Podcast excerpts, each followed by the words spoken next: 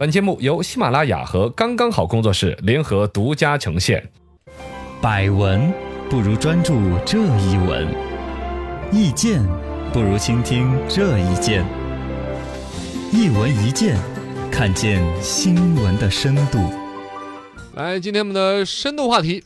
讲一讲粉丝经济里边有一个比较极端的玩意儿——么粉丝集资。哎这个现象越来越普遍了关于，粉丝经济，其实都是大家已经比较生活当中聊起来都是觉得那样子。电影啊之类的嗯因，为啊，对，因为你是比如说漫威的粉丝，那你可能就会买他的周边产品，没错。甚至他去贴牌某一个手机，比如出了一个手机壳啊，嗯，或者某一个商家专门联动搞了一个促销，甚至只是拿漫威的一个动漫人物出现在他的广告里边，哎，你都会特别对这个产品有亲切感。所以这就是粉丝经这济。粉丝经济，但这是这是是普遍社会都存在的，大家知道认可的。对，但有一些开始要走偏了的叫粉丝集资，集资，就不是说粉丝喜欢这个品牌，然后去买某种商品，而是粉丝喜欢这个呃偶像，纯粹艺人直接给粉丝给给偶像给钱，呃，是一个是给是钱，买多少钱一晚上吗？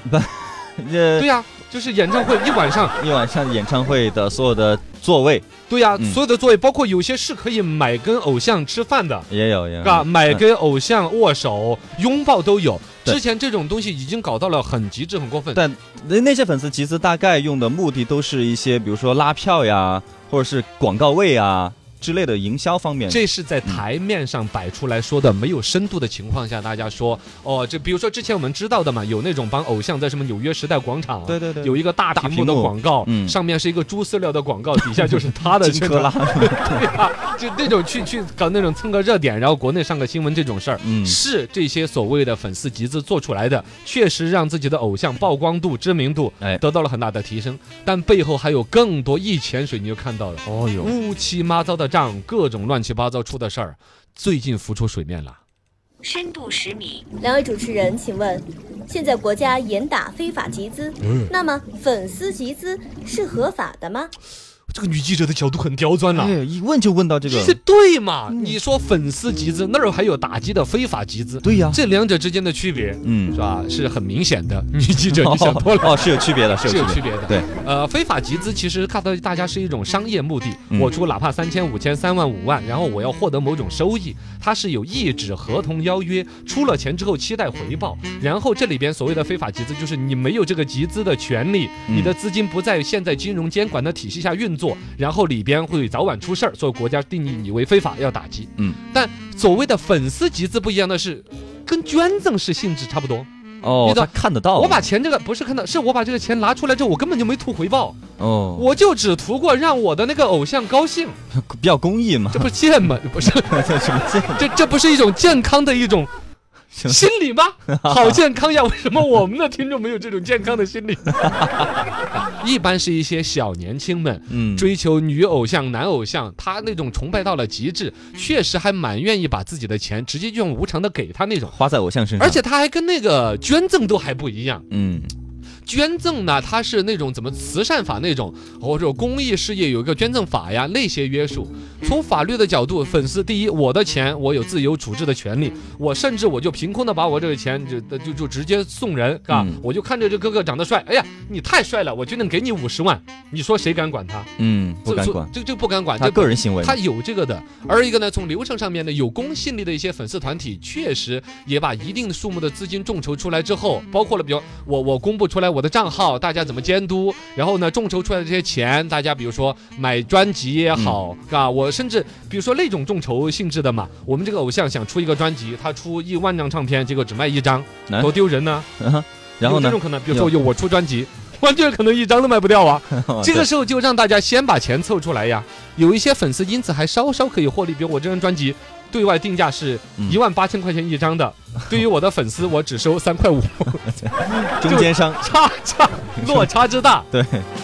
它其实可以让偶像提前有资金介入，对于他的事业发展更好。粉丝们呢，也因为我是在你还不那么出名的，可能就支持你了，嗯在偶像那儿捞个好印象，捞一些好的粉丝权益，甚至可以和偶像见面啦、拥抱啊，嗯，啊，是是说得过去的。包括先前们说的电影包场啊，那些也是现在比如说好多粉丝给自己的爱豆打 call 的主要方式。对，因为电影市场里边就有一个上座率的问题嘛。嗯，你的爱豆上映的一部电影口碑一差，咵，上映的电影连续几场零座位，一张票卖不出去的话，电影直接下线了，根本连展现在观众面前的机会都没有。嗯，包括你爱豆的知名度也会受影响、啊。对、呀、然后就有一些粉丝，哎这这也是为什么有一些电影骂声一片，口嗯碑超差，但是票房也很好嘛。就是粉丝不管好不好看，有我的偶像呢，我的鲜肉在里边，买，直嗯要去接看买电影票，对呀、支持。对呀、这都是一种支持自己偶像的方式。嗯你可以说他不理性，但你还真在法律层面上好像揪不出他管多不大的了问题。深度一百米，这年头钱不好挣，粉丝是出于什么心理，心甘情愿的掏腰包呢？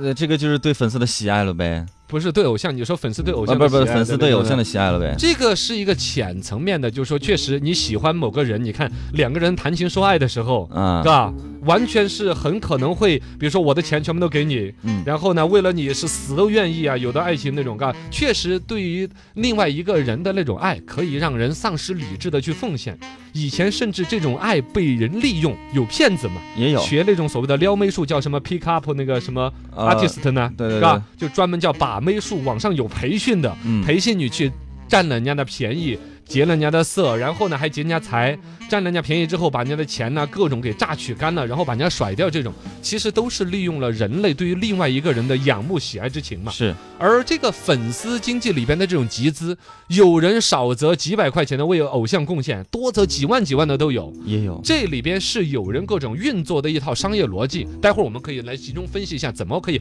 玩到让人家把钱心甘情愿的几万几万的打给你哈。哦我我这一套我是会的，哦，你我会不用，我要用起来，你们自你你们还你还可以吃的这么好，你还有肉吃，早得前就跟你讲过了。另外，我们要说它一个心理学，叫社会心理学的一个基础。我老爱在节目里边卖弄那本书，就是法国一个作家三二百年前写的本书《勒庞的乌合之众》，嗯哦，乌合之众，它里面就特别说到，就当我们处在集体之中的时候，我们便失去了自我，这是很从可怕的一种心理。从众是吧？类对，差不多，嗯从众心理就跟一群鸭子，有一只鸭子往这儿走了之后，所有鸭子都要跟着走一样的。嗯羊群呐、鸭子啊，人类其实说起来自己智商很高，但是在那种整个群体意识的裹挟下面，对，都会被带跑的。一个可能文化素质很高的高级知识分子，在群体里边都跟一个烂酒鬼的智商一样，哦，一种情绪化的哦，比如我恨你或者我喜欢你，对一种简单的情绪表达受影响，都会被带进去的。这吧集体集体的，就是有有一些粉丝的所谓的领袖说一声，嗯你看我们喜欢的罗小刚，现在他的抖音粉丝才五六千，